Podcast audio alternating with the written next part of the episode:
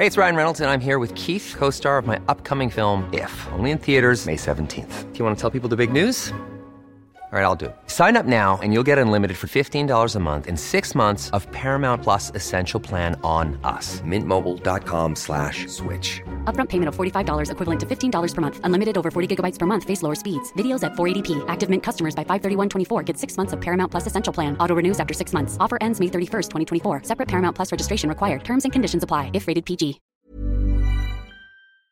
Tengo precisamente comunicación en estos momentos con el diputado Mario Delgado, quien es el coordinador de la fracción parlamentaria del Movimiento de Regeneración Nacional en la Cámara de Diputados. Eh, don Mario Delgado, qué gusto saludarlo. Bienvenido. Muy buenas noches. ¿Cómo estás? Buenas noches. A contrario, gracias por la oportunidad. Ha generado mucha polémica cómo viene la iniciativa original del presidente de la República. Se ha interpretado que, que, intentaría, bajo situaciones de, de eh, coyunturales como la que estamos viendo con el COVID-19, pues tener a discreción completamente el manejo del presupuesto, quitándole esta atribución al legislativo, lo que sería pues, visiblemente inconstitucional.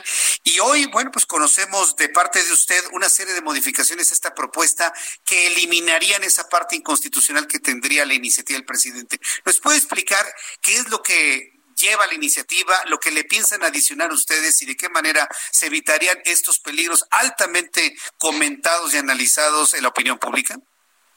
Gracias, Jesús Martín. Bueno, eso de analizados es un decir, porque estos que promueven esta idea de que el presidente pretende atribuirse poderes extraordinarios ignoran que la ley mexicana actual, vigente, en materia superior, probablemente es de las más flexibles del mundo. Y esto ha permitido que en las administraciones anteriores haya enormes diferencias entre lo que aprueba la Cámara y que finalmente ejerce el Ejecutivo. Eh, de manera legal se puede hacer adecuaciones, modificaciones, ajustes, ampliaciones sin límite. Y eso, el camino pudo haber tomado el presidente de la República. Pudo haber hecho eh, mañana una región absoluta del presupuesto, simplemente informarlo a la Cámara y los detalles los conoceremos en la pública del año que viene. Bueno, entonces, eh, se ha malinterpretado entonces lo que se había planteado en la, en la propuesta original y no, de ninguna manera, esto sería darle poderes totales y absolutos al presidente de la República, que pudo haberlo hecho nada más con un informe y con un decreto, entiendo, y que finalmente lo pasa a la Cámara de Diputados. No, no está ni un decreto. O sea, legalmente puede él hacer modificaciones, adecuaciones, ajustes, recortes, sanciones sin límite. Es, es la ley actualmente. Y esa facultad discrecional la aprovecharon todos los presidentes anteriores. ¿Qué hizo el presidente López Obrador? Dijo, no, yo no quiero hacer eso. Prefiero que ante una situación inédita, mejor se legisle en materia. Mandó su propuesta que nosotros vamos a, intervenir, a modificar, ¿para qué? Para definir primero que nada pues, cuándo está la emergencia económica necesitas definirla y no que nada más se de manera discrecional, sino que eh, claramente haya referencias para poder eh, dictarla. Segundo, ¿qué posibilidades le da al Ejecutivo? O sea, ¿qué puede hacer cuando hay emergencia económica? Ah, pues tienes que ponerle límites a, las resignaciones que puede hacer. Actualmente, resignaciones mayores al 5% tienen que informar a la Cámara y la Cámara da una opinión que no es vinculante. Pero cuando estamos en una situación como la de ahora, donde hay que rehacer prácticamente el presupuesto, ¿ah? entonces Jesús Martín tiene que volver a la Cámara. Tiene que volver a hacerle la propuesta a la Cámara. ¿Por qué? Porque la Cámara es la única facultad para aprobar el presupuesto de egresos. Eh, esto me queda, claro y de alguna manera, bueno, pues estamos entendiendo que antes el presidente podía hacer y deshacer y lo que se busca ahora es establecer las reglas y poner límites inclusive al presidente de la República. Pero quiero preguntarle algo, Mario Delgado. Semanas anteriores con algunos analistas financieros, pues hemos visto que ante la situación económica que prevalece en el mundo y donde México no es excepción, pues evidentemente el flujo de recursos no es exactamente el mismo y hay quienes visualizaban un recorte al presupuesto, una readecuación ecuación al presupuesto. ¿Ese sería también alguna intención de lo que se busca hacer? Que se haga un recorte, una reducción del presupuesto debido al bajo flujo de dinero hacia el gobierno federal? No, bueno, está claro que la emergencia sanitaria cambió todo, entre otras cosas por el marco macroeconómico. Hubo una serie de variables bajo las cuales se calculó la ley de ingresos y el presupuesto de ingresos para este año. Este marco ya no existe, ya estamos en una realidad diferente. Se tiene que eh, adecuar el presupuesto, evidentemente, a las nuevas prioridades, la nueva realidad eh, económica. Y eso es justamente el camino para el cual el presidente de la República dijo, estamos en una situación inédita, propuso legislar en la materia y es lo que vamos a hacer. Lo vamos a hacer con mucha responsabilidad para que se garantice preservar el orden constitucional y sobre todo la facultad exclusiva de la Cámara de aprobar el presupuesto, que es una facultad fundamental en la división de poderes en nuestro país. Sí, correcto. Ahora, hay un asunto aquí importante, sobre todo para que el público y a nosotros nos quede completamente claro. Todos los anteriores gobiernos, que por cierto critica el presidente de la República, si se logró algo desde tiempos, yo creo que desde Ernesto Cedillo, un poco con Vicente Fox y a lo largo de estos tiempos, fue quitarle ese protagonismo y esa fuerza al presidente de la República. El presidente ya no es lo que era Salinas en ese concepto, ¿no? O, o lo que era Luis Echeverría o lo que era un Gustavo Díaz Ordaz, se le fue quitando ese protagonismo al presidente, se le fue quitando el presidencialismo a este país. Y lo que no quiere, y para lograr eso, la oposición fue fundamental para poder lograrle quitar ese poder al presidente. Sería hoy impensable que quienes fueron oposición en el pasado y le quitaron poder al presidente ahora se lo vuelvan a dar. Yo espero que no haya nada de eso, Mario Delgado. No, hombre, al contrario, fíjate, eh, eh, estamos eh, ante un gobierno con un presidente pues es el que más legitimidad ha tenido en los últimos años, por mucho. ¿Y en qué ha usado esa legitimidad? Vamos las reformas que ha promovido el presidente de la República respecto a la figura presidencial. Como dices tú, la figura presidencial era la piedra angular del sistema político mexicano.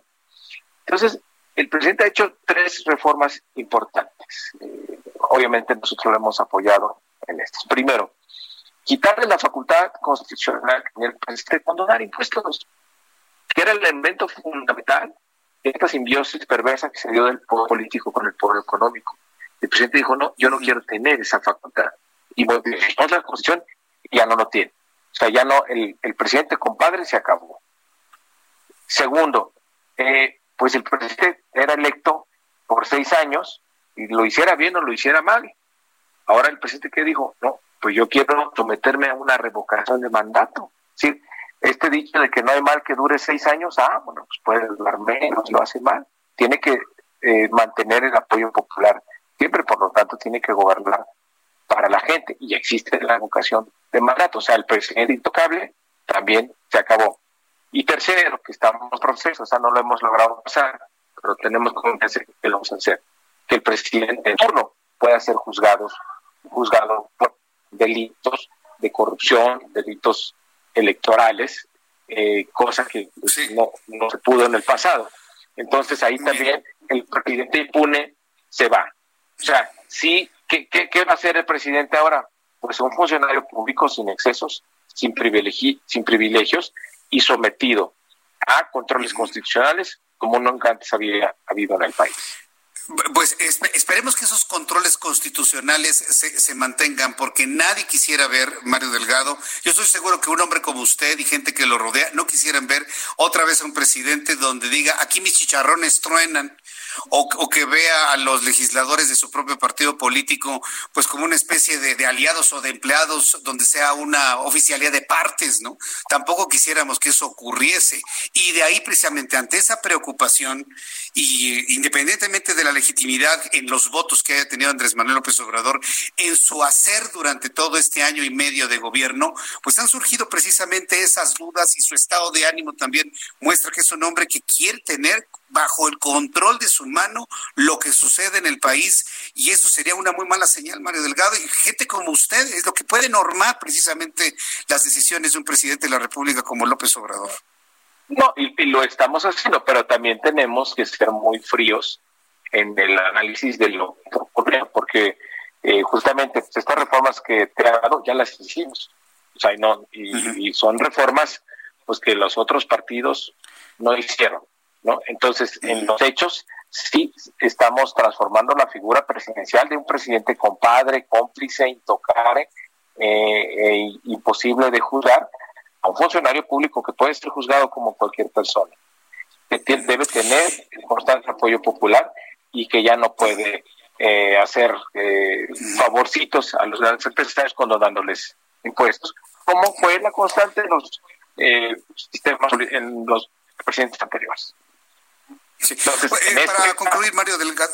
En, en este caso tampoco se va a, se le va a dar más por el presidente. contrario, se va a contar la facultad discrecional que existe actualmente en la ley para que el presidente prácticamente haga lo que quiera por el presupuesto de ingresos.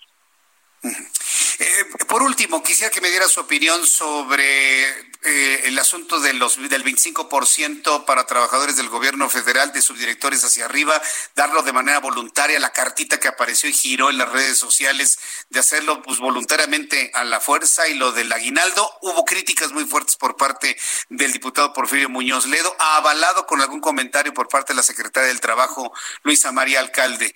Los funcionarios del gobierno federal, inclusive ustedes, estarían obligados precisamente a renunciar ese 25% y a renunciar a su aguinaldo. ¿Qué opina usted, Mario Delgado, de hecho? Es, irrenunciable, Martín. Es un derecho que está en la ley y es, además irrenunciable, según la Constitución. Lo único que puede hacerse en este caso es una eh, donación, digamos, voluntaria por parte de los funcionarios. Y a eso nadie los puede obligar. Es una cuestión de solidaridad con el país por el momento eh, que se vive. Correcto. Entonces, nadie puede lo ni ni obligar, ni, ni, ni decir la firma si te vas. Eso no. Este, y si hay alguien, algún funcionario que esté pretendiendo hacerlo así, es correcto que, que se denuncie porque estoy seguro que el presidente no lo va a permitir. Perfecto. Bueno, pues ya aclaró ese punto. Mario Delgado, mantenemos esta línea de comunicación para ir normando criterio una vez que avance eh, esta discusión en la Cámara de Diputados sobre esta ley de presupuesto. Volvemos a platicar para finalmente visualizar cómo quedó y qué va a poder hacer y qué no va a poder hacer el presidente de la República. Muchas gracias, Mario Delgado. Gracias, Jesús Martínez, auditorio. Fuerte abrazo, diputado. Que le vaya muy bien. When you make decisions for your company, you look for the no-brainers. If you have a lot of mailing to do, stamps.com is the ultimate no-brainer. Use the stamps.com mobile app to mail everything you need to keep your business running with up to 89% off USPS and UPS. Make the same no-brainer decision as over 1 million other businesses with stamps.com. Use code PROGRAM for a special offer. That's stamps.com, code PROGRAM.